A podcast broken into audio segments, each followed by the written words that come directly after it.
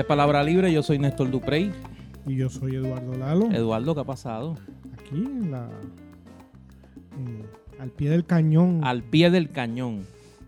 Siempre. Sí. Eh, hay que seguir. Al frente, en el frente, venimos al frente. Exacto. Este es el episodio 60 de Palabra Libre.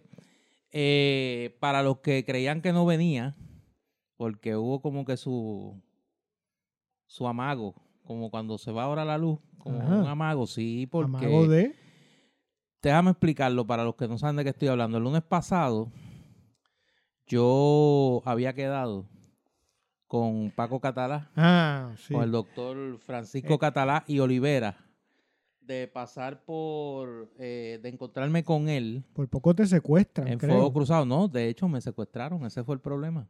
Eh, de encontrarme con él en Radio Paz, allí donde se emite Fuego Cruzado, para que me entregara eh, un libro que acaba de que acaba de publicar, que es buenísimo, es un libro de ensayos sobre eh, historia de la economía de Puerto Rico y hace una serie de propuestas, se llama Puertas Abiertas, Economía Política de Atrofias, Transiciones y Temores lo publica Edición El Laberinto, que está publicando muy buenos libros. Sí, de la librería Laberinto, de, del viejo San Juan. De nuestro amigo Javier. Pues fui a buscar este libro y entonces, pues la hora que podía ir era la hora de Fuego Cruzado. Y entonces allí, pues ya tú sabes lo que pasó. Pues Ignacio me hizo un entrampamiento. ¿Te, aplicaron la doctrina del bongo? La doctrina de, este, del toy quo, del toy quo. que de algo negativo hay que sacarle algo positivo. No, no, atacar cuando se sabe. Y atacar cuando se sabe que el enemigo está débil. Y nada, pues estuve allí. De ir un ratito, pues me quedé las dos horas. Te podrás imaginar que el PTSD que me dio fue extraordinario. Eh, después no podía ni dormir. Eh, en la noche no podía dormir porque oías una voz que decía, no sé si es bueno o es malo. No sé si es bueno o es malo, exacto. Eh, pero la pasé bien, la pasé bien, me reí mucho allí con, con Fernando Martín, que siempre me hace reír, y con Paco Catalá, y obviamente pues con Ignacio. Pero para los que estaban preocupados, eh, aquí estoy. O sea, no es que... O sea, que no fue que te, que te robaron. No, no, no, ni que entonces se acababa palabra libre, porque entonces yo volví a fuego cruzado. Mire, no, eso no no está en las cartas en este momento. Eso no está en las cartas en este momento. Eh, coincide, ya yendo a los temas de, este episodio, coincide este episodio con un aniversario eh, importante en la historia de Puerto Rico, que es el aniversario de el alzamiento armado.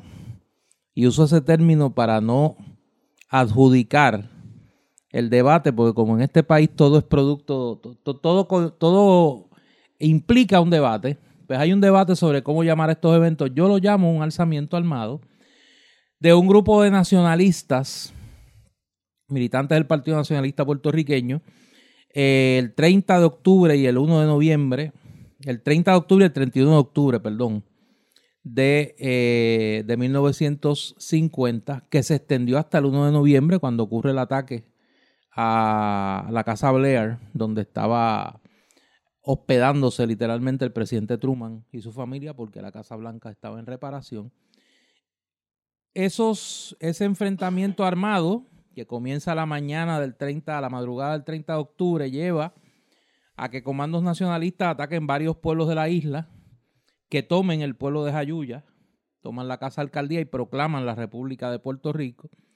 El ataque fue repelido por eh, la Guardia Nacional, que fue movilizada. Se decretó la ley marcial.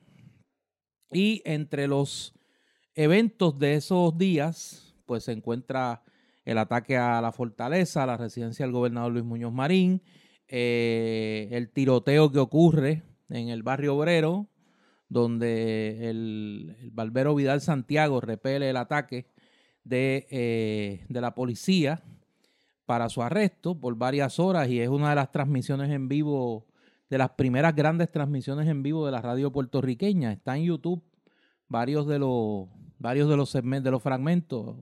Miguel Ángel Álvarez y Víctor Arrillaga transmitiendo desde el barrio obrero y también transmitiendo por desde la casa de don Pedro Albizu Campos en el Viejo San Juan, donde fue arrestado Albizu, que era presidente del Partido Nacionalista de Puerto Rico y había sido liberado, eh, había regresado a Puerto Rico en 1947 luego de eh, varios años de prisión.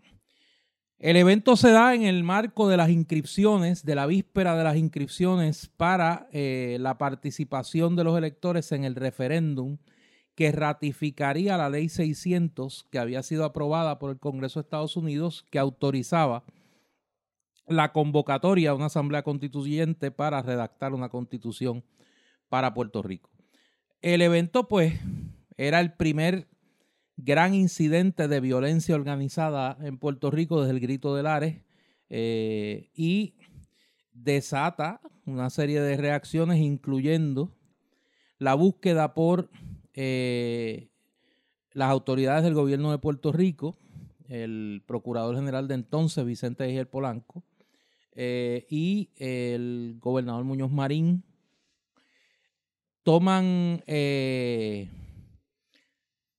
toman uso de unas listas que se habían elaborado a partir de la década del 30 cuando eh, el arresto de Albizu, la masacre de Ponce y la primera ola de represión contra el nacionalismo puertorriqueño.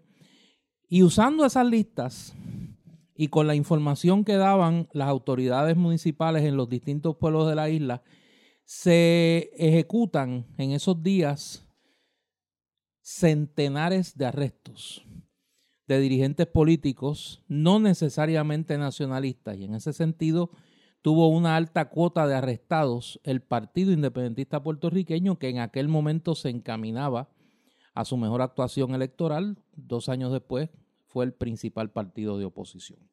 Fue un evento, un parteaguas, políticamente hablando en Puerto Rico, porque eh, desató una segunda ola de represión política en el país que duró prácticamente 10 años donde se arrestaron, se juzgaron y se persiguieron a miles de puertorriqueños por el solo delito de creer en la independencia de Puerto Rico, de tener una bandera de Puerto Rico, de participar en un eh, eh, meeting del Partido Independentista o del Partido Nacionalista, o tener simpatías por una de estas dos colectividades o por el Partido Comunista de Puerto Rico. Y todo esto amparado en una legislación eh, copiada de una ley norteamericana, de la ley Smith, que se aprobó en 1948 y que fue bautizada por el senador entonces Leopoldo Figueroa, el único senador que votó en contra de ella, legislador del Partido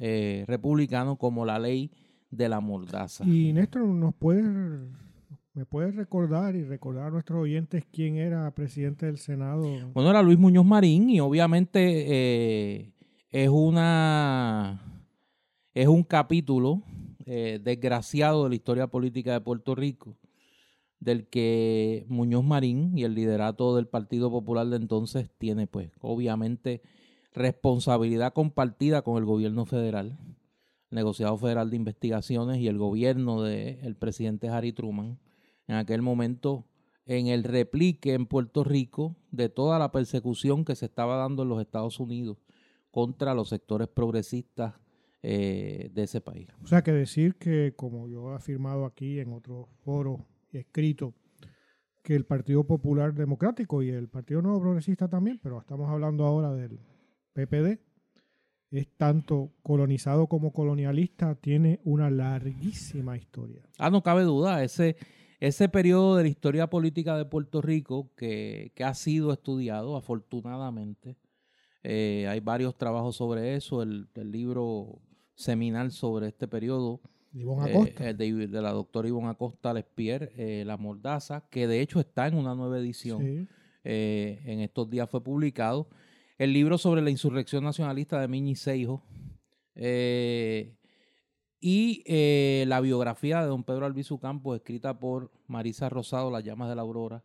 Me parece que son textos indispensables. Los que siempre preguntan qué que leer sobre lo que, lo, que, hablamos. Y hay una novela, que es una novela eh, dramáticamente fiel a la historia, escrita por Bionel Negretti, que se titula Tiempos Revueltos, que acaba de ser eh, eh, reeditada por Mariana Editores y que es un trabajo extraordinario. Y claro está, los libros de un testigo de la época, don Heriberto Marín. Sí, de eso iba a hablar. Eh, y el Valle Heroico. Y eran ellos. Y eran ellos, que son dos tomos de memoria de eh, ese patriota inexpugnable que es Heriberto Marín y ese gran ser humano.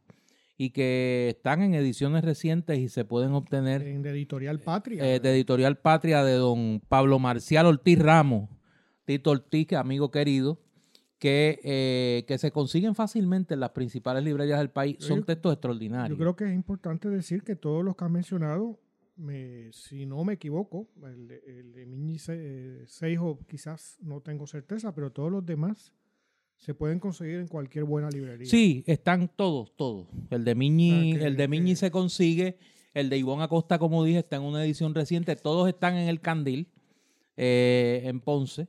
Eh, pueden ser adquiridos y eh, los de Heriberto Marín sí, son recientes. Son, son recientes. Bueno, fueron publicados eh, eh, el Valle Heroico, Coabey, el Valle Heroico es una edición, la primera edición es de hace unos años, pero la edición de Editorial Patria es, una edición reciente, hace edición reciente. años, cuatro años. Tanto la de Coabey y el Valle Heroico como de Eran Ellos. Eran Ellos es de, yo te diría que hace dos años o tres. Que Coabey y el Valle Heroico es, el relato trata sobre los días previos y los eventos del 30 de octubre y Eran Ellos es el testimonio de don Heriberto Marín en la prisión con sus compañeros nacionalistas que fueron encarcelados en, aquella época.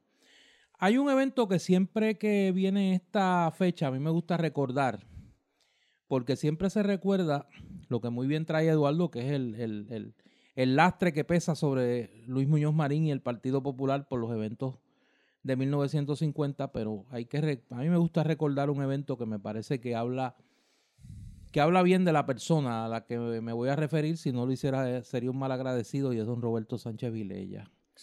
Cuando Sánchez Vilella gana la elección de 1964, le advierte a don Luis Muñoz Marín, que era gobernador, que uno de sus primeros actos como gobernador, si no es el primero, va a ser el indulto a todos los nacionalistas que estaban presos aún en las cárceles puertorriqueñas y que él quisiera ahorrar, ahorrarle a Muñoz ese, ese trago.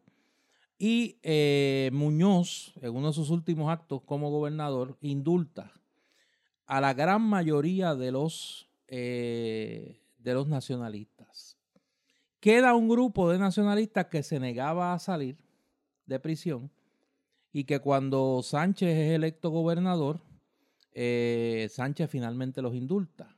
Eh, los convence. Creo que quedó uno, uno de los días de la familia Díaz de Arecibo, que va a salir, si no en los últimos días de la administración de don Roberto, en los primeros días de la administración de don Luis Ferré. Eh, y me parece que eso, junto con la creación de la Comisión de Derechos Civiles, que se creó bajo la administración de don Roberto Sánchez Vilella, fueron pasos afirmativos para un poco eh, desterrar de la práctica del gobierno de Puerto Rico esa, e, esa política terrible de la persecución. Eso no ocurrió. Eso no ocurrió. Y durante la administración de don Luis Ferré eh, se recrudeció la persecución al independentismo con aquel superintendente de la policía, Luis Torres Maza, y eh, aquella mal llamada división de inteligencia de la policía de Puerto Rico, que todo el mundo habla de los años de Carlos Romero, pero nadie se acuerda que bajo la administración de Luisa Ferré, eh, aquí se puso en marcha una política de represión al movimiento estudiantil, al movimiento obrero, al movimiento de la toma de terrenos baldíos y de invasión de terrenos. Es decir, eh, toda una política de eh, arrinconamiento de, de la izquierda y de eh, los movimientos sociales en Puerto Rico. Política que siguió bajo la administración de Rafael Hernández Colón, que incluyó la movilización de la Guardia Nacional durante la huelga de la Autoridad de Acueducto y Alcantarillado, en 1974 y que pues obviamente tendrá sus entre comillas años de gloria en la administración de Carlos Romero Barceló con los tristemente recordados eventos del Cerro Maravilla, el asesinato de Adolfina Villanueva en Villa Sin Miedo, la movilización de la policía de Puerto Rico para que tomara por asalto la Universidad de Puerto Rico en la huelga de 1981, en fin, toda una política de represión que, y nuevamente como hago en el caso de Sánchez, va a tener eh, punto final durante la administración de Rafael Hernández Colón, su segundo cuatrenio como gobernador, y gracias, y es algo que no se le reconoce como se, se debería reconocer, al caso que lleva David Noriega, y su equipo de trabajo desde la Cámara de Representantes, que es quien denuncia la existencia de las llamadas listas de subversivos y que culmina en el desmantelamiento de la División de Inteligencia de la Policía de Puerto Rico y eh, eh, el, incautamiento por el Estado de esas, de esas carpetas y su entrega a las personas que fueron perseguidas injustamente eh, por sus preferencias políticas. Pero todo eso tuvo su tuvo un momento eh, culminante en esos eventos de 1950 que repito me parece que son un parteaguas en la historia política de Puerto Rico. Bueno, Néstor, yo creo que este evento de 1950, ¿no? La rebelión nacionalista, yo quisiera decir una serie de cosas. Yo creo que es uno de los grandes eventos históricos de, o más influyentes eventos históricos de la historia puertorriqueña de mitad del siglo XX, de la mitad final del siglo XX, y yo diría que incluso hasta eh, comienzo del siglo XXI. Lo primero es cómo ese evento fue invisibilizado por los gobiernos del Partido Popular. Aquí crecieron generaciones, incluyendo la mía, y ni se diga las más recientes, sin conocer ni siquiera la existencia de ese hecho. Yo recuerdo cuando eh, empezaba en, como profesor universitario, hace ya más de 30 años, ver un libro que, y usarlo con mis estudiantes de fotos antiguas de Puerto Rico, que, publica, eh, que publicaba Ediciones Huracán.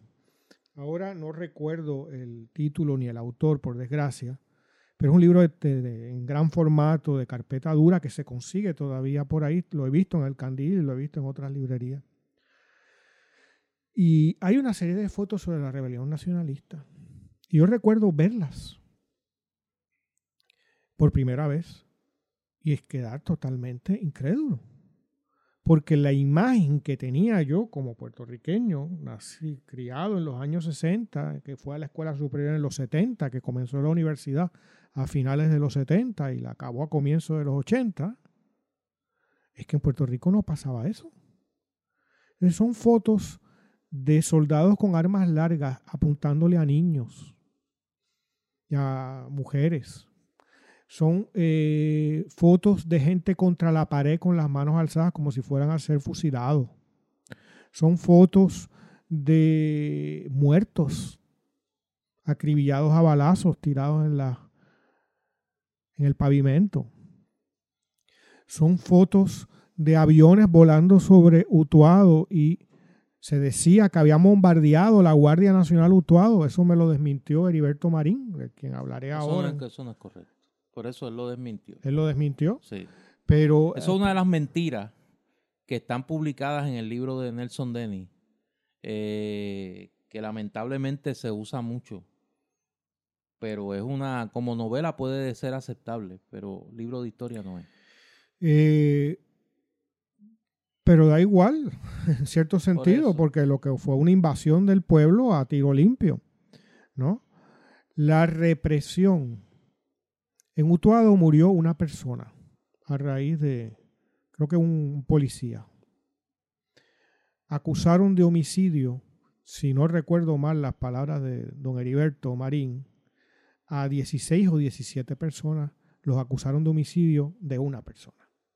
Y todos recibieron, creo que don Heriberto recibió una condena que entonces era un muchacho de creo que de 18, 19 años, recibió una condena de más de 100 años y luego un suplemento como de 40 más. ¿no? Y como él cuenta, él tenía una escopeta eh, inutilizable sin balas y lo pusieron a cuidar el pueblo a la entrada, porque esto fue un acto de desesperación en muchos sentidos del nacionalismo puertorriqueño, un acto de sacrificio, de valor y sacrificio. Podríamos cuestionar esa, esa estrategia política, pero eh, tiene unas características también admirables, ¿no? Por su entrega y su, su compromiso.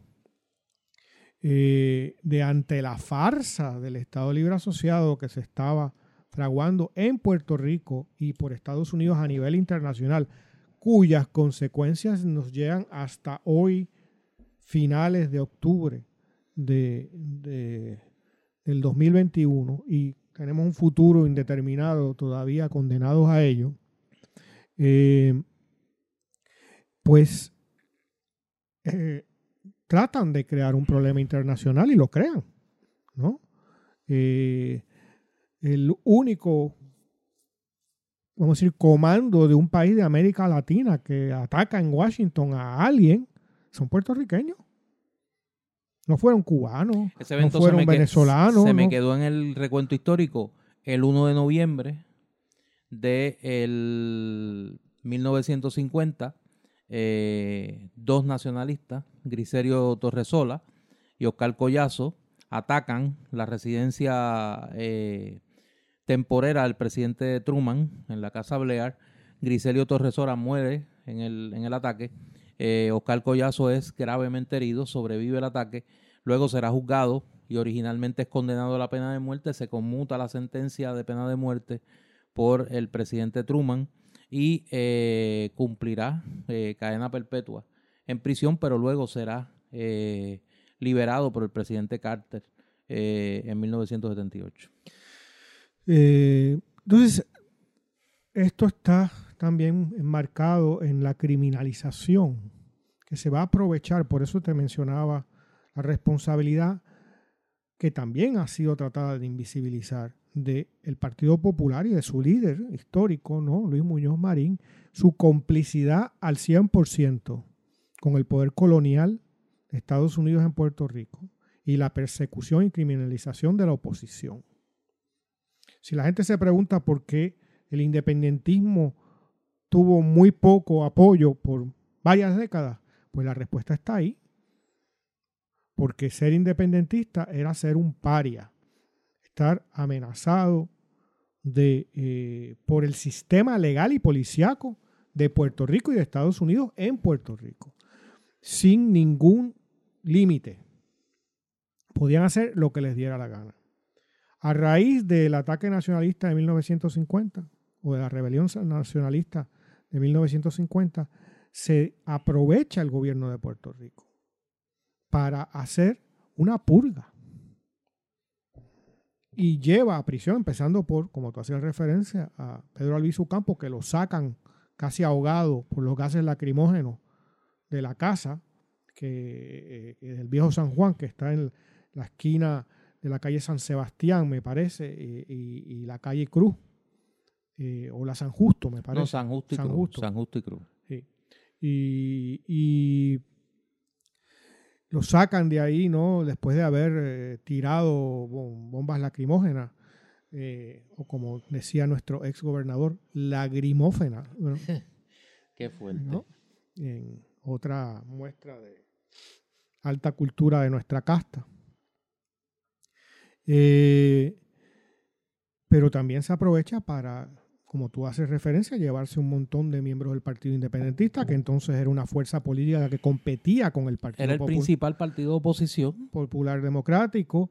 Y así, incluso algunos republicanos cayeron también en la... Algunos republicanos estadistas. De hecho, uno de los abogados que con más vehemencia combatirá la ley de la mordaza y será abogado de varios independentistas arrestados en esos eventos fue Santos P. Amadeo destacado abogado constitucionalista, profesor de la Universidad de Puerto Rico y destacado líder del Partido Estadista. Y entre los que caen ahí, muchísimos, ya más allá de los participantes directos en, este, en, la rebelión nacionalista del 50, es decir, los que participan en la calle y que son eh, condenados a penas ridículas. Como digo, 17 personas son condenados por el asesinato, por la muerte, porque no es un asesinato, nadie le, lo, buscó matar, ¿no? Es un homicidio no involuntario. Y 17 son condenados solo en Utuado eh, por, por esa muerte y, todos los muertos nacionalistas, que fueron varios también, este, pues ahí eso era, el Estado tenía todo el derecho de acribillar a alguien a balazos, ¿no? Sin ningún problema. Pero uno de los que va a caer ahí era el secretario en ese momento del Partido Nacionalista, que es uno de los escritores eh, más importantes de su época y uno de los grandes poetas, y lo digo aquí sin nada que me quede por dentro, de América Latina del siglo XX, que es Francisco Matos Paoli. Correcto. Francisco Matos Paoli va a enloquecer en la cárcel, ¿no? Y mencionábamos a don Heriberto Marín, a quien si nos escucha les envío un saludo y un abrazo. Me uno a ese saludo y ese abrazo. Eh, en su libro más reciente, en Eran Ellos, que es un, una crónica incluso con eh, las, fotos, digamos, de los papeles de, cigarrillo en donde él escribía, ¿no? Y ocultaba detrás del lavabo, creo que era, de su celda, ¿no? Lo pegaba con miga de pan.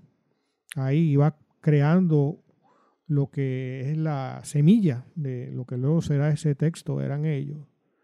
Es un testimonio de primera calidad de la represión del nacionalismo en la cárcel.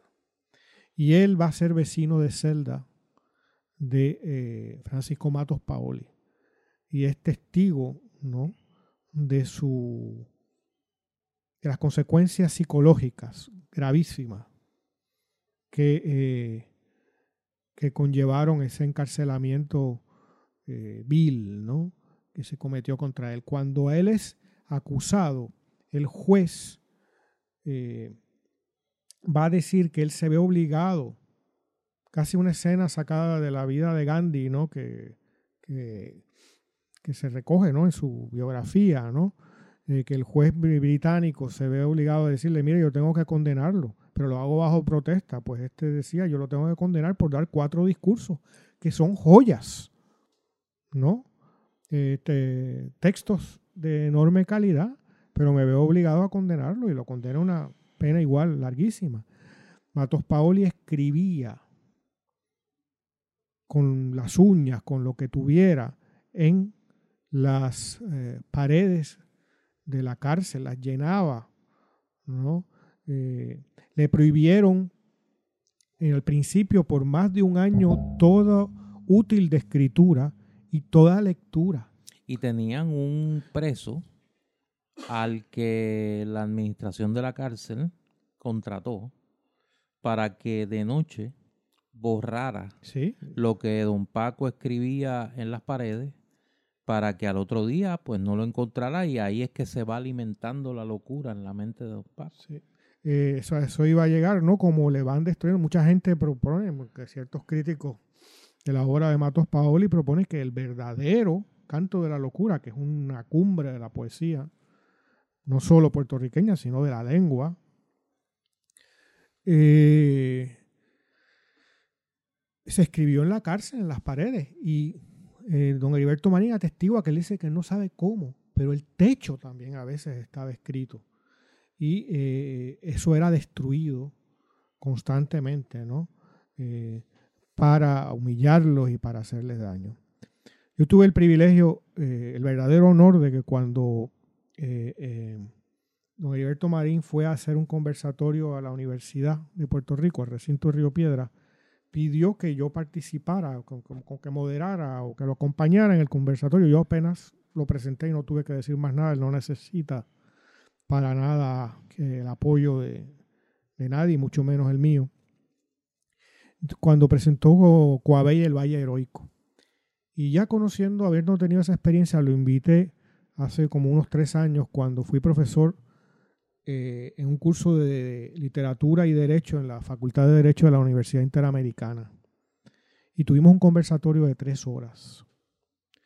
Y como ya yo conocía por dónde iba, había leído los libros y tal, yo lo fui llevando y ya él tenía más confianza conmigo a hablar de ciertas cosas. Y yo pude ver ese día el efecto en ese público de estudiantes y de profesores y de ex jueces y demás, cuando Heriberto va eh, dando su testimonio sobre la tortura, ¿no?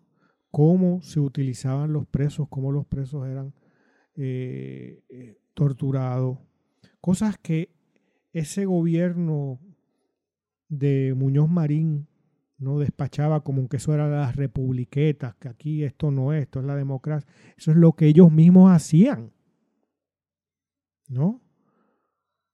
Y que no se abordaba eh, eh, nunca y nunca y rara vez se dice. Y de ahí el testimonio de don Heriberto es tan eh, importante y poderoso. Recuerdo un caso de un preso que no era nacionalista, que por a cambio de un porque las torturas pueden ser de mucho tipo, pues a cambio de un cartón de cigarrillos, lo experimentaban con ellos con drogas, ¿no? Como cobaya. Y él cuenta a este hombre que está joven, que estaba en salud más que adecuada, en cuestión de semanas, tiene el vientre inflado, y que ellos, los nacionalistas, se dedicaban a, él a masajearle el, el abdomen para que orinara la sangre. ¿no? Y cuestión de nada muere. O sea, unas pocas semanas después muere. Ese es el ELA también.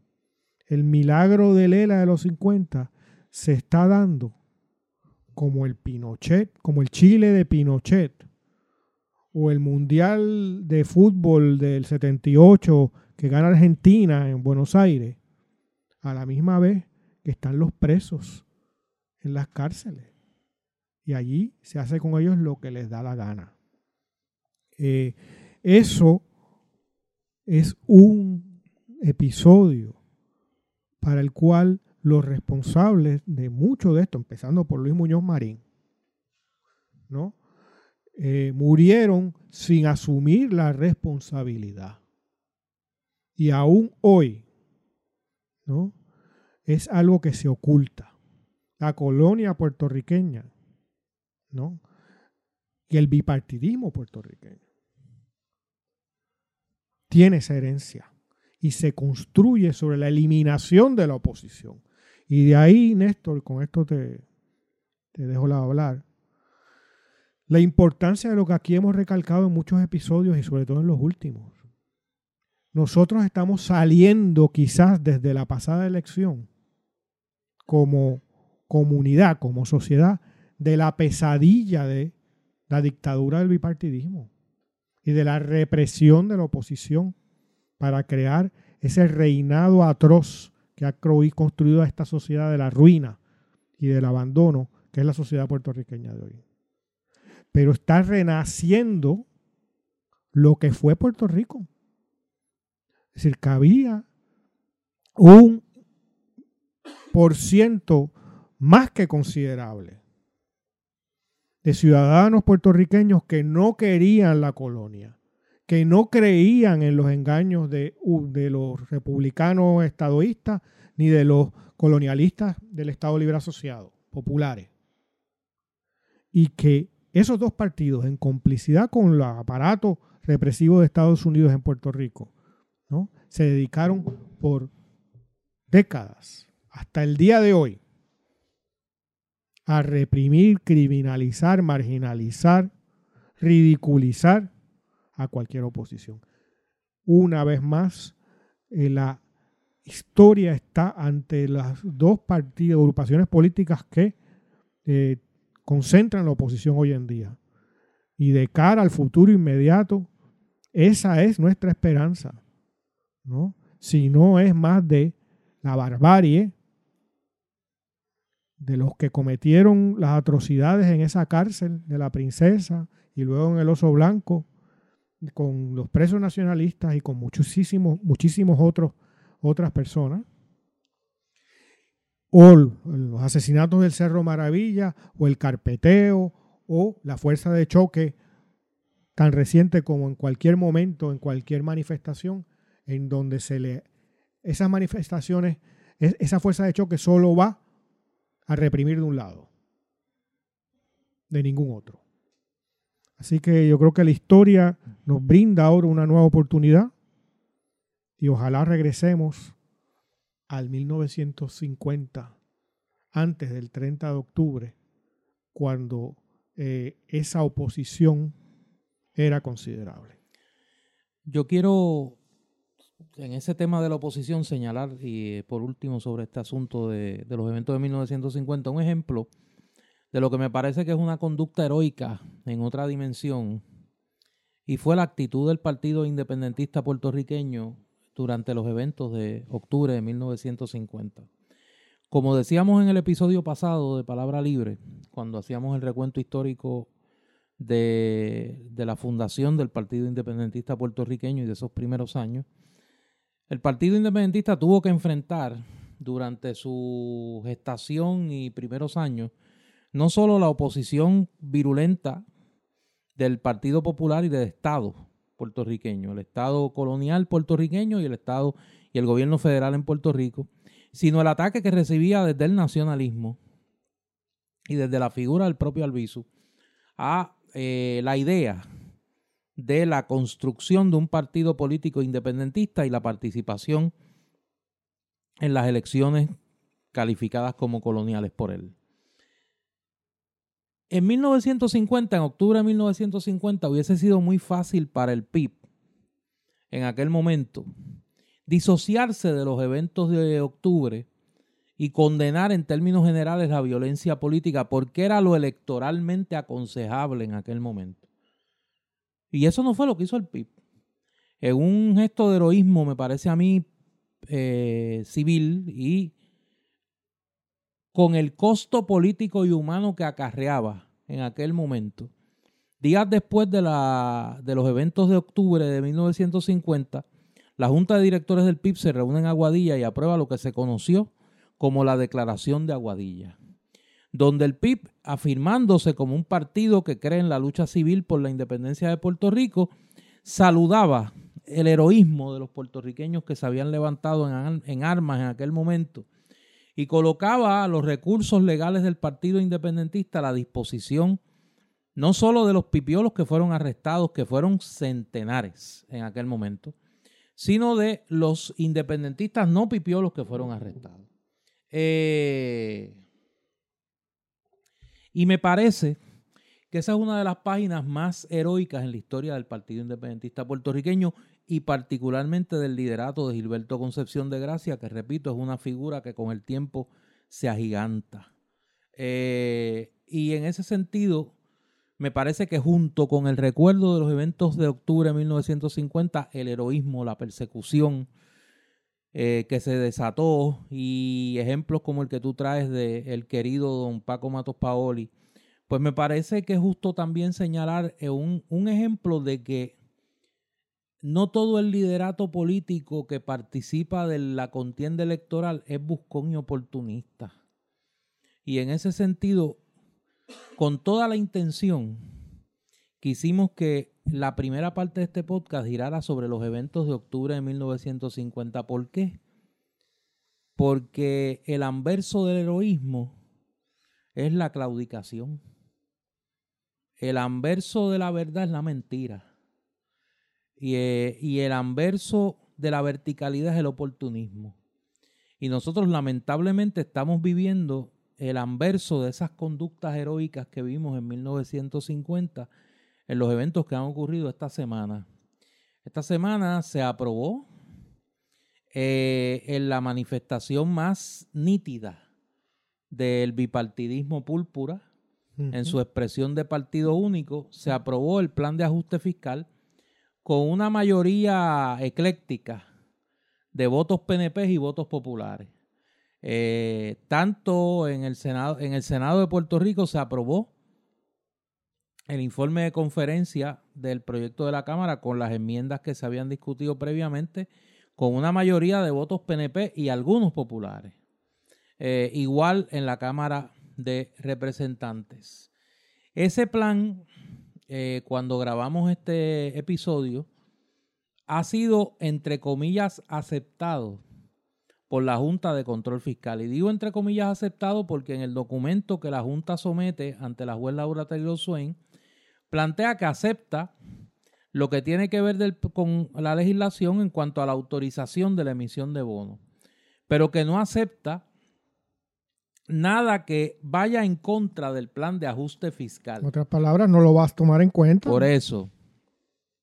Lo que quiere decir que en la vista del 9 de noviembre, que, que se tendrá frente a la juez Laura Taylor Swain, allí habrá que decidir o habrá que ver si finalmente la Junta le hace caso a lo que aprobó la Asamblea Legislativa. Y trágico sería que luego de que se le ha creado a la gente la falsa ilusión de que esto salva las pensiones, de que esto salva la universidad, de que esto salva los municipios, estemos ante un gran espejismo, como hemos anticipado en este programa, y que eh, tengamos la manifestación más clara de colonialismo con el contubernio de la juez Swain y la Junta a costa de la poquísima credibilidad que le queda a la Asamblea Legislativa y ni hablar del gobernador. Yo te corregiría, Néstor, el contubernio de la Junta de Control Fiscal, la Junta de Control Colonial, como se le debería llamar, la jueza Taylor Swain y la legislatura de Puerto Rico. Porque la legislatura evidentemente sabe que eso no se va a aprobar. Y eso es, hay pruebas fehacientes ya para saber que lo sabe. Y es el interés que ha puesto por parecer que están haciendo un acto desprendido. Como, como los señorones esos, luego de haberse comido eh, un buen almuerzo o cena, lo que sea que hayan comido allí en un restaurante de dorado, de todos los sitios posibles, y no estaban en el chinchorro allí por Cerro Gordo, ¿no? Eh, mostrar que esto era como un acuerdo histórico, se abusa tú, como historiador, ¿sabes cómo se abusa de esa palabra? E, esto es... Por eso es que aquí hay que tener cuidado con el uso de la palabra histórico, porque aquí todo, o sea, aquí la gente se come una luz y cree que hay que un acto histórico. histórico? O sea, no puede ser. Sí. Pues estos eh, ni siquiera se comieron una luz, porque es dar, es, otro libre, Estado Libre Asociado, ¿no? Es otra ilusión. Es otra estadidad. Es una ilusión. ¿Tú crees, vamos a decir, cuando quiero digo ilusión aquí, para que los oyentes me entiendan, alguien con cordura puede pensar que eligiendo a los mequetrefes esos de, de la cabilderos de la estadidad, se puede lograr algo en dirección de la estadidad. No, ¿verdad? Pues entonces es un paquete pues igual, alguien puede pensar que estos seres que son de una legislatura colonial, que se lo llevan diciendo ya más de 10 años, ¿no? El Tribunal Supremo, el Congreso, etcétera, etcétera. ¿Tú crees que ellos no saben que no tienen ningún poder y que lo que están es tratando de servirle a la Junta y a la jueza? y por extensión al poder colonial de Estados Unidos en Puerto Rico y tratar de preservar algún tipo de apoyo a sus agrupaciones políticas, ¿no? las del bipartidismo, que son ambas colonizadas y colonialistas. Y, y, y, saben que esto no se va a aprobar y que en el fondo lo que están buscando es mantener sus posiciones. No hay otra, otro interés sino ese. Que no digan que yo no hice algo. No hiciste nada porque sabes que eso no va a pasar. Nadie, igual que se puede decir de Ricardo Rosselló y de los otros, ¿no? Que es un escándalo pensar, ¿no? De alguien que habla de, de derechos civiles y de todo eso y que su forma de hacerlo es hacer una cartulina y pararse 51 minutos en una parte en donde no va a pasar nada, porque te puedes parar ahí 24 horas si tú quieres. Donde hay que pararse es en donde está prohibido. ¿No? Pues estos están haciendo su cartulina. Los que se fotografiaron en el, en el, en el restaurante y los otros que votaron a favor de esto, están haciendo su cartulina de independencia política y de defensa del pueblo de Puerto Rico. No hay ninguna defensa. ¿no? Son un, un, nuevamente un grupo subvencionado opíparamente por el, por el pueblo de Puerto Rico, que ellos mismos determinan sus sueldos y sus beneficios. Y eso es lo que importa. ¿no? Para gente que no puede, es más, no, en la mayor parte de ellos no podrían conseguir un trabajo ni, ni, la mitad de remunerado en la tan cacareada empresa pues, privada o pública, ¿no? o el, servicio público, sino que están ahí por, por ser miembros de, de, de, estas mafias del bipartidismo. O sea, que es otro ELA, es otra cartulina de la estadidad, ¿no? Y eh, es hora que nosotros nos demos cuenta y rechacemos por completo todas estas pantomimas que van Llevamos siglos aceptando el baile botella baraja. Esto es una versión de baile botella baraja. Antes de, yo quiero traer un elemento de, lo que ocurrió esta semana que, que, me parece que puede tener repercusiones a mediano y largo plazo. Pero antes de eso, quería comentar la oferta cultural que tiene el Candil esta semana. Menos mal. Sí, no, para dar, mira, eso es como un oasis. Después de tener la, imagen de esos comiendo allí de la foto. No, este, pero no, hace falta ah, eh, cultura. Hace falta cultura. Este fin de semana en el Candil, eh, hoy sábado 30, a la una de la tarde se presentan las dos publicaciones más recientes del querido amigo Elí Oquendo Rodríguez 79 años de historia judicial en Ponce. Es el primer libro. Y el segundo, un aspecto tétrico de la vida en sociedad, Eduardo. Las necrópolis ponceñas del siglo XIX. 1814 a 1890. Elise ha dado la tarea, destacado historiador ponceño, de rescatar eh, la, la, historia de Ponce en aspectos que son poco tradicionales. Y a mí, pues, me gusta su, su quehacer histórico por eso, porque está haciendo historia en los márgenes, ¿no? 79 eh, años de historia judicial en Ponce y un aspecto tétrico de la vida en sociedad. La necrópolis ponceña del siglo XIX, 1814-1890, se presentan ambos a la una de la tarde y a las 3 de la tarde se presenta el libro de mi amigo Raúl Carbonell.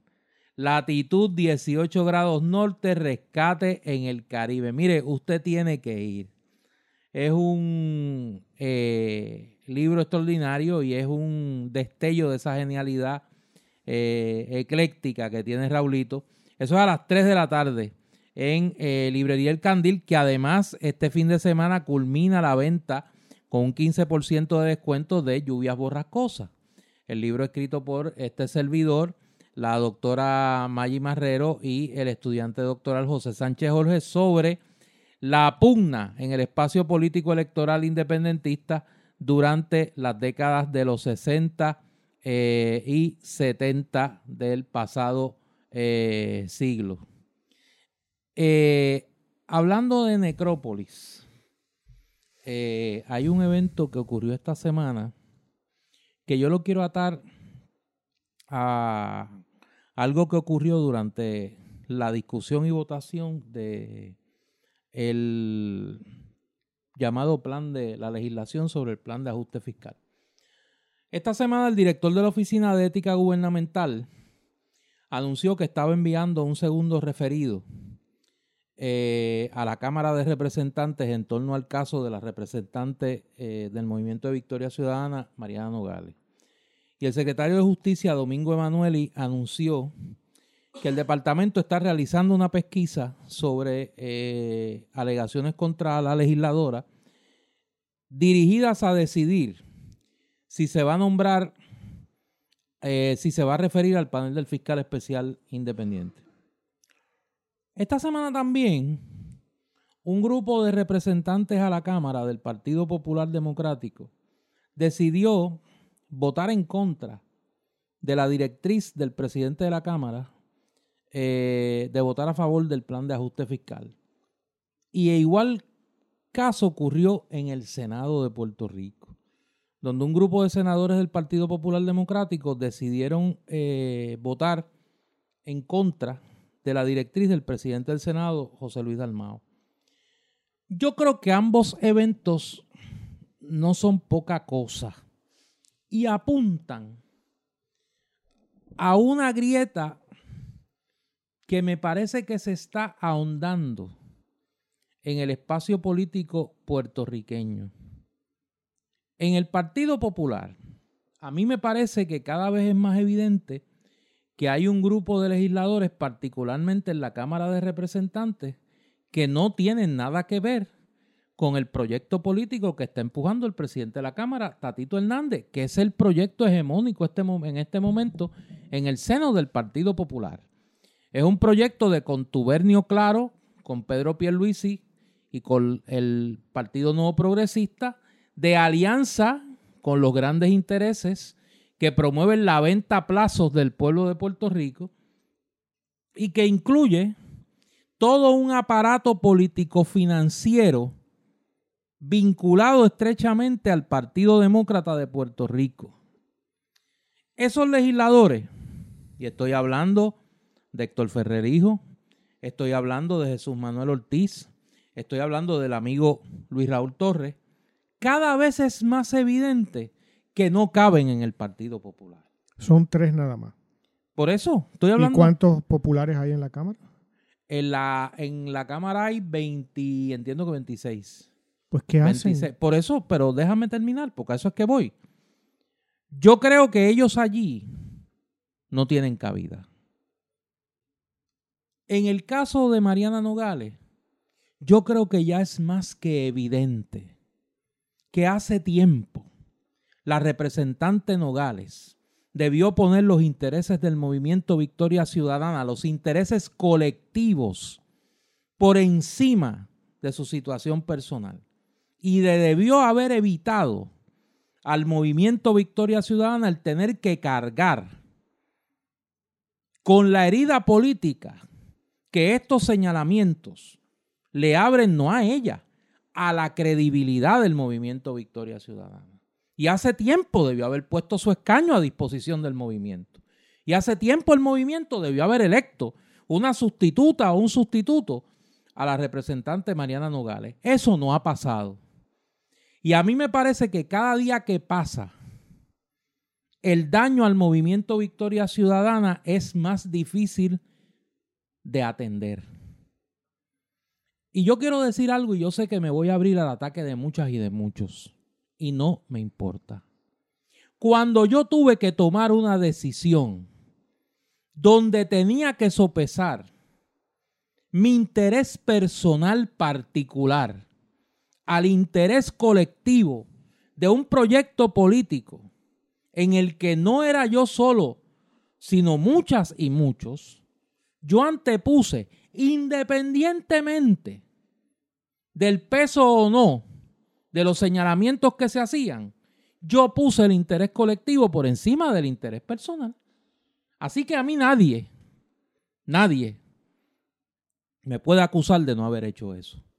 Por mucho menos que lo que se señala hoy, yo antepuse el interés colectivo por el interés personal. Y en este caso yo creo que alguien tiene que decir que en Victoria Ciudadana el interés del proyecto colectivo tiene que ir por encima de cualquier interés sectorial dentro de Victoria Ciudadana o de cualquier interés personal. Porque lo que se estaría malogrando es la oportunidad del país poder liberarse del bipartidismo. Dicho esto, a mí me parece que los eventos de esta semana por todos lados apuntan a que es urgente, urgente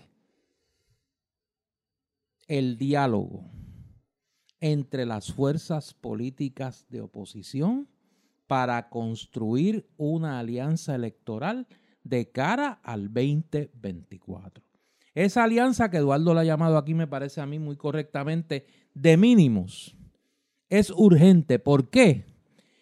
porque en el Partido Popular no hay posibilidad de redención. Quien piense que el Partido Popular puede ser un vehículo para librarnos de la corrupción, para librarnos del colonialismo, para reconstruir al país, no quiere reconocer la realidad de que el Partido Popular institucionalmente hoy es cómplice, es partícipe de ese proyecto.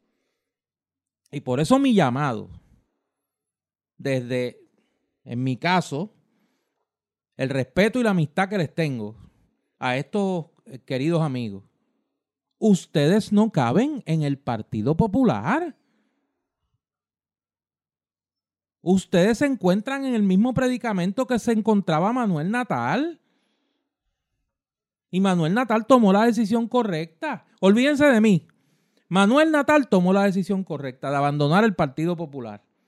Pensar en este momento que el Partido Popular es un instrumento de regeneración del país es el cómplice del saqueo, es el cómplice del coloniaje por inacción, es el cómplice por inacción del coloniaje.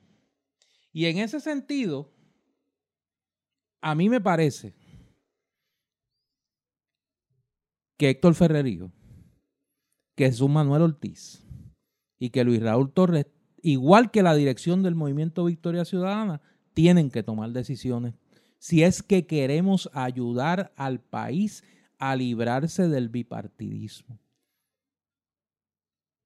El no tomar acción, en el caso de Victoria Ciudadana, sobre el caso de la representante Mariana Nogales, y en el caso de estos tres legisladores populares, mantenerse en la comodidad del Partido Popular, y en el caso del Partido Independentista puertorriqueño, no dar los pasos afirmativos para la constitución de una alianza electoral entre las fuerzas del cambio en Puerto Rico para librarnos del bipartidismo con un programa mínimo, con un programa mínimo que le brinde al país cuatro años de sanear la gestión pública del país y de encaminar al país en un proyecto que no sea esta entrega a plazo del neoliberalismo mediocre y corrupto que nos gobierna, puede ser cómplice no tomar acciones afirmativas en esa dirección es el cómplice. Y entonces las palabras de cambio y de rechazo a la vieja política se convierten en letra muerta. Voy a hablar primero de lo que mencionas de eh, la representante Mariana Nogales. Eh, lo he afirmado aquí en otras ocasiones a esa oposición, y esa oposición tiene nombre, es el Partido Independentista Puertorriqueño y el Movimiento Victoria Ciudadana, tienen un prisma sobre ellos, una lupa, en donde tienen que marcar una diferencia. El riesgo de esta situación, yo no sé si Mariana Nogales eh, eh, o sea, los méritos del caso, o sea, como si fuera un juicio, si tiene o no responsabilidad que, implica, que implique eh, su, dejar su caso, dejar su puesto, mejor dicho. Pero su caso tiene que ser visto públicamente. Y ya aquí, Victoria Ciudadana y la misma representante se pone en una posición de enturbiarse, de mancharse con una investigación hecha por un secretario de justicia que le tiró la toalla y que mostró que es un comisario de partido, en el caso de Ricardo Rosselló, y que Domingo Manuel en ese sentido es parte de la larga y larga tradición de, eh, de cómplices y de malos juristas. ¿no? De, de, de, abogados por encargo secretario de Justicia por encargo del partido. Y ella, este que le tiró la toalla en nada, en 24 horas a Ricardo Rosselló, ahora le va a caer a Mariana Nogales. Y va a convertirse en un lío entre partidos políticos y tal, y se va, y los que son del PNP van a, barrer el, el piso con Mariana Nogales, y los que están a favor van a decir lo que sea. Eso no contribuye. Y por lo tanto, Es una que evalúen, evalúen y que haya una determinación transparente con respecto a eso es lo menos que yo les pediría. Con respecto a los representantes del Partido Popular, si hay 21 en la delegación y hay tres, como los que tú mencionas, eh, eso es matemática básica. Ahí, va- ahí 26, 26. 26, pues hay 23 representantes que son otra cosa, son Por eso hay cómplices que tirarlos a pérdida. Eso en el proyecto, en el proyecto de regenerar el país hay que tirarlos a pérdida. Y eh, ese partido está eh, reduciéndose a ojos vistas, sin proyecto. Y cuando yo hablo de una unión de mínimos, pues esto los incluye a esos tres y a los que quieran estar en, en ese, ese- unirse con otros en los mínimos. Claro. Nadie le pide que renuncien, es decir, por ejemplo, un representante, imagino yo, yo no lo conozco, como el eh, Héctor Ferrer, ¿no? Pues, su padre fue presidente del Partido Popular. Y su familia, me imagino, como todos ellos habrán sido No, populares su por familia una familia popular históricamente. Pues eh, hay que mostrar desapego, el crecimiento, incluso el crecimiento espiritual, parte de dejar de aferrarse a cosas que no nos sirvieron y que nos atan eh, para mal con el pasado. ¿Qué prestigio puede tener los que tú mencionas, Héctor Ferrer, Luis Raúl Torres y cuál era el tercero, Néstor? Eh, Jesús Manuel Ortiz. Jesús Manuel Ortiz. ¿Qué prestigio les representa a ellos ser miembros del Partido Popular hoy en día? No vamos a hacer la en- ahí afuera, ¿no? En la calle. Nadie va a hacer la sutileza que tú acabas de hacer. Estos son diferentes a los demás. Todos caen en el mismo, en, el mismo cesto. Y creer, creer que se tiene la cosa fácil, porque pues, como en el caso, esa será la lógica de, de, de Héctor Ferrer, ¿no? De que pues, tiene una tradición familiar, aquí te- hemos hablado negativamente, que eso no le da ningún valor, ¿no? El asumir esa otro caso más, ¿no? De, de heredar el puesto, Es una comodidad ficticia. ¿sí? Que se lo gane de verdad. Y para eso hay que tener valentía en primer lugar, cosa que los, los populares, me perdonan, nunca se han destacado por eso. Han sido pusilánimes y acomodaticios y por eso son colonizados y colonialistas simultáneamente. Y si ellos, como estos, pretenden no serlo, pues hay que poner la acción donde va la palabra. Nadie les dice que ingresen alguna de las dos agrupaciones políticas si no lo quieren hacer, pero sean independientes, marquen una diferencia, protesten, niéguense y contribuyan de cara al futuro a una unión de mínimos. Eso es responsabilidad ciudadana y en todos ellos, me parece, que ganarían de hacerlo. Quedarse donde están es ver si el Partido Popular saca voto en el 2024 como para que sean electos. Ya en esta última elección se cayeron un montón que estaban ahí atornillados por cuatrenios y cuatrenios, ¿no? Y no salieron. Y es más, cuidado, porque si le van a una primaria con los microtatis y los microbabies y el Partido Popular de hoy, va a lo mejor ni sale en esa primaria. Así que la historia presenta coyuntura y las coyunturas hay que eh, aprovecharlas. A eso es lo que me refiero. Yo creo que los próximos días van a ser importantes. De hecho, la semana que viene es crucial y la próxima en cuanto al tema de, de la suerte última del plan de ajuste fiscal. Por eso no le hemos dedicado tanto tiempo al detalle, porque todavía el detalle aquí está sujeto al capricho de eh, del contubernio de la Junta de Control Fiscal y la juez Swain y habrá que ver qué es lo que ocurre finalmente en esa vista del 9 de noviembre. Pero de lo que me parece a mí, que no hay duda es que de aquí, aquí hay dos Puerto Rico. Cada vez es más evidente. Y hay unas personas que se encuentran en el limbo entre esos dos Puerto Rico y tienen que comenzar a, a tomarse decisiones que delimiten los campos. Porque me parece que de eso es lo que se va a tratar la elección del 2024, más allá de eh, protagonistas institucionales e individuales, sino de dos visiones del país eh, diametral, diametralmente opuestas. Hay un, hay un tema que desde el día de ayer está rondando y es el paro en la práctica que ha realizado la policía de Puerto Rico. Eh, ayer en la tarde se reportaba que ya había eh, más de mil y pico de policías, Enfermo. eh, entre comillas, enfermos. Lo que daba a entender que el paro que se había dicho que se había suspendido, que bendito llevó a que este hombre, el, el- el llorón del Senado, este Gregorio Matías, que es una vergüenza para el país que ese hombre sea senador, pero allí está. Eh, pues ese sujeto eh, lloró, se fue, se fue allí a, a- a- al programa de Rubén Sánchez, que es como que la tribuna del arte, los llorones. Todo el que quiere llorar va allí y le echa la lloradita a Rubén. ¿Y por qué lloró?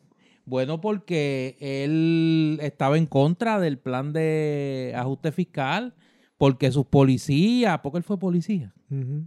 Eh, eh, porque a sus policías no se le hacía justicia y demás, y parece que en la negociación esta del pacto de Dorado que hicieron este allá Tatito y Baibito con Tommy Rivera Chats, imagínate tú, Eso fue Yalta. Tú sabes, no, no, no, no, no, no, no, no, no, mira, no compares Yalta, porque en Yalta había gente seria allí negociando. Allí estaba Rubel, estaba Stalin, estaba, no compare, bendito sea el Señor. Churchill, Churchill. Sí, sí, eso es, mira, eso es como comer gandinga, este, en el, allí en el, que el cruce del abanico, este, este señor Gregorio Matías vendió su voto, para que hablemos claro, y fue el voto decisivo, el voto 14 en el Senado para aprobar el plan de ajuste fiscal, bajo la promesa de que se le iba a cumplir a la policía su reclamo y ellos no iban a hacer su paro. 1.900 agentes de la policía se reportaron ayer Creo que hay 4.000, ¿no? enfermos. Hay pueblos donde los cuarteles están cerrados.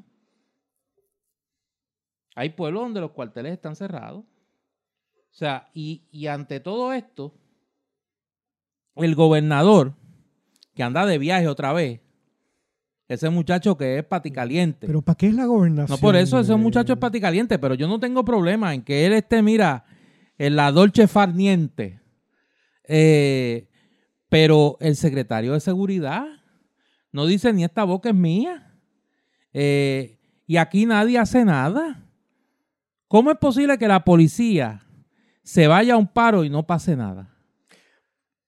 No pasa nada. O sea, y digo, en los cursos de ciencias políticas que yo doy, el primer atributo del Estado es garantizar la seguridad Es que de los habitantes del territorio. Yo creo que ya existe la lógica. Que la policía está, bueno, hay- en teoría, por lo que he escuchado, hacen falta, creo que como 2.000 policías, contratar a 2.000 policías. Exacto. Se ha reducido la fuerza policíaca enormemente. Está desmoralizada totalmente. Eh, un amigo abogado eh, que es oyente de este programa, que le mando un saludo, mi abogado, eh, me dice que... Protege la identidad que va ahí entonces objeto sí, de sí, no, no. la furia de la turba. pero se le, se le manda un No, abrazo. se le- yo, yo sé quién es y se le manda un abrazo a él y a su socio, que los dos corren en entry. Gente buena ambos. Pues eh, él me dice que de cada 10 asesinatos, la policía no, no dilucida 9. Pero si tú llamas a los cuarteles y, na- y lo que hay es un retén allí, no hay nadie, no hay, no, no hay quien se monte en una patrulla. Ya desde la perspectiva de Fortaleza, es decir, de Pierluisi, y de la- del ejecutivo, digamos, del gobierno de Puerto Rico, eh, la policía es nominal. La policía está ahí para cuando él sale en caravana en sus carros y llevar y que controlar el tránsito o la fuerza de choque por si hay algún problema. Pero el, o, la, o los policías de tránsito para repartir multas, para sacar fondos. Pero una policía con un proyecto de seguridad para esta sociedad, eso no existe. Y no se piensa invertir en ello, eh, nada. Por lo tanto, se deja. Y desde el punto de vista, yo pienso, seguramente, imagino que del gobernador Pierre Luma, este, pues me voy y, el, de, el, de, seguridad no tiene que hacer mucho porque esto es ya lo normal. Todo, ha habido un aumento. Uno lo ve en, el periódico. ¿no? Los asesinatos de gente jovencísima eh, son varios. ¿No? En un fin de semana, casi diarios hay alguno, uno o dos o algo así. No se resuelve absolutamente nada, no se buscan. Tendrás algún forense que recoge el cadáver y ya lo lleva y se acabó. Pero no hay proyecto para, para esos problemas de seguridad, que en el fondo lo que hay detrás son problemas de desarrollo humano, de educación, de acceso a la cultura, de pobreza, ¿no? De desigualdad social. Y así que desde la lógica, bueno, pues habrá los asesinatos de esta semana. Es el Día de las Brujas el domingo, creo, ¿no? Pues si alguien coge un tiro o se forma una trifulca en algún sitio, pues que se la resuelvan. Eh, como eso no pasa, no va a pasar en el distrito de convenciones, o sea, en el Pero es que ese es el problema, que es un fin de semana de por sí bastante complejo porque es el día de las brujas. Es Halloween. Pero eso no importa, Néstor, aparentemente. Si importara, habría declaraciones, movimientos, eh, negociaciones. No hay nada, por lo tanto se estima, eso es lo que uno puede concluir, ¿no? Que desde la perspectiva del gobierno esto es un fin de semana más. Yo espero que por lo menos aparezcan policías eh, y alguaciles del Centro Judicial de Atorrey para que pongan en ejecución la orden que yo espero que se emita de arresto contra el presidente de Luma Energy por desacatar la orden del juez Antonio Cueva. Y estoy hablando de que eh, mientras grabamos este programa, eh, la empresa Luma Energy ha, para todos los efectos prácticos, desacatado la orden del Tribunal Superior de San Juan de entrega de unos documentos que habían sido requeridos por la Cámara de Representantes a través del legislador Luis Raúl Torres. Uno de los problemas que tiene el sistema eh, de justicia en Puerto Rico es la impunidad. En Puerto Rico la casta económico-política siente que puede hacer lo que quiera y que no tendrá consecuencias. Eh, y sería un clavo más en el ataúd de la credibilidad del sistema de justicia en Puerto Rico si el presidente de Luma Energy no va a la cárcel. Pero tú ves a, ¿cómo se llama el secretario de justicia? Se llama Domingo Emanueli. Tú lo ves haciendo algo, dado su, su historial. No, y aquí el problema es que Luma ha querido coger de idiota al sistema de justicia en Puerto Rico. Radicaron ciento y pico de páginas de documentos que realmente lo que eran eran los mismos documentos que ya habían radicado previamente. Y entonces, en la práctica, los documentos que el juez Antonio Cueva le solicitó no los han radicado. Ellos han pretendido burlar la orden de producción de documentos que emitió el tribunal. Por eso es que yo espero yo espero que se emita la orden de arresto contra el presidente de Luma que dijo que él no tenía que entregar nada y que él no tenía que darle conocimiento a la legislatura de nada. Eh, pero señalo lo que me parece que es el mal de fondo, la, la sensación de impunidad ah, que tiene la casta política en eh, Puerto Rico. Antes de irme, quiero hacer una expresión personal de este programa. Este podcast se oye no solo en Puerto Rico, sino fuera de Puerto Rico. Y quiero enviar mis más sentidas condolencias a la familia de un amigo eh, en la República Dominicana, Reinaldo Pared Pérez. Reinaldo Pared Pérez fue secretario general del Partido de la Liberación Dominicana, fue presidente del Senado de la República Dominicana y fue un estrecho colaborador de Leonel Fernández eh, por muchos años y falleció eh, en estos días, en la madrugada del pasado viernes. murió por sus propios actos. Eh, padecía una terrible enfermedad, padecía un cáncer desde hacía muchos años y puso fin a su vida eh, luego de pasar una terrible depresión. Vaya a la familia de, Reinaldo, a su esposa eh, y a sus hijas. Mis más sentidas condolencias. Conocí a Reinaldo desde mis primeros pasos en la República Dominicana. Un líder político y una persona excepcional, honesto, bueno, eh, muy, muy inteligente, que lamentablemente ve su vida troncharse, tenía apenas, creo que 63 años. Eh, producto del cáncer, su vida termina y, pues, en unas circunstancias como esta, mucho más doloroso. Eh, la depresión no es poca cosa. Y pues obviamente cuando uno está en ese túnel tan oscuro, es difícil ver la luz. Eh, así que vaya, vaya a su familia las más sentidas condolencias y pues a la gran familia dominicana en Puerto Rico que sé que estimaba y quería Reinaldo, estuvo muchísimas veces aquí en Puerto Rico. Eh, vaya también eh, mi pésame en este momento. Recuerden que pueden escuchar nuestros, nuestros episodios pasados y este a través de la inmensa mayoría de las plataformas de podcast y digo la inmensa mayoría porque hemos tenido problemas con la plataforma de TuneIn. Por las pasadas semanas eh, el episodio no ha subido por ahí, pero los pueden escuchar por el resto de las plataformas de podcast y accesando nuestra página web www.palabralibrepr.com, igual que nuestras cuentas en Facebook, Palabra Libre PR, y Twitter, Palabra Libre PR. Eh, escúchalo y compártalo. Eh, para que el mensaje y lo que pretendemos aquí llevar eh, se, se difunda. Yo soy Néstor Duprey. Y yo soy Eduardo Lalo. Esta es Palabra Libre y nosotros regresamos en una semana.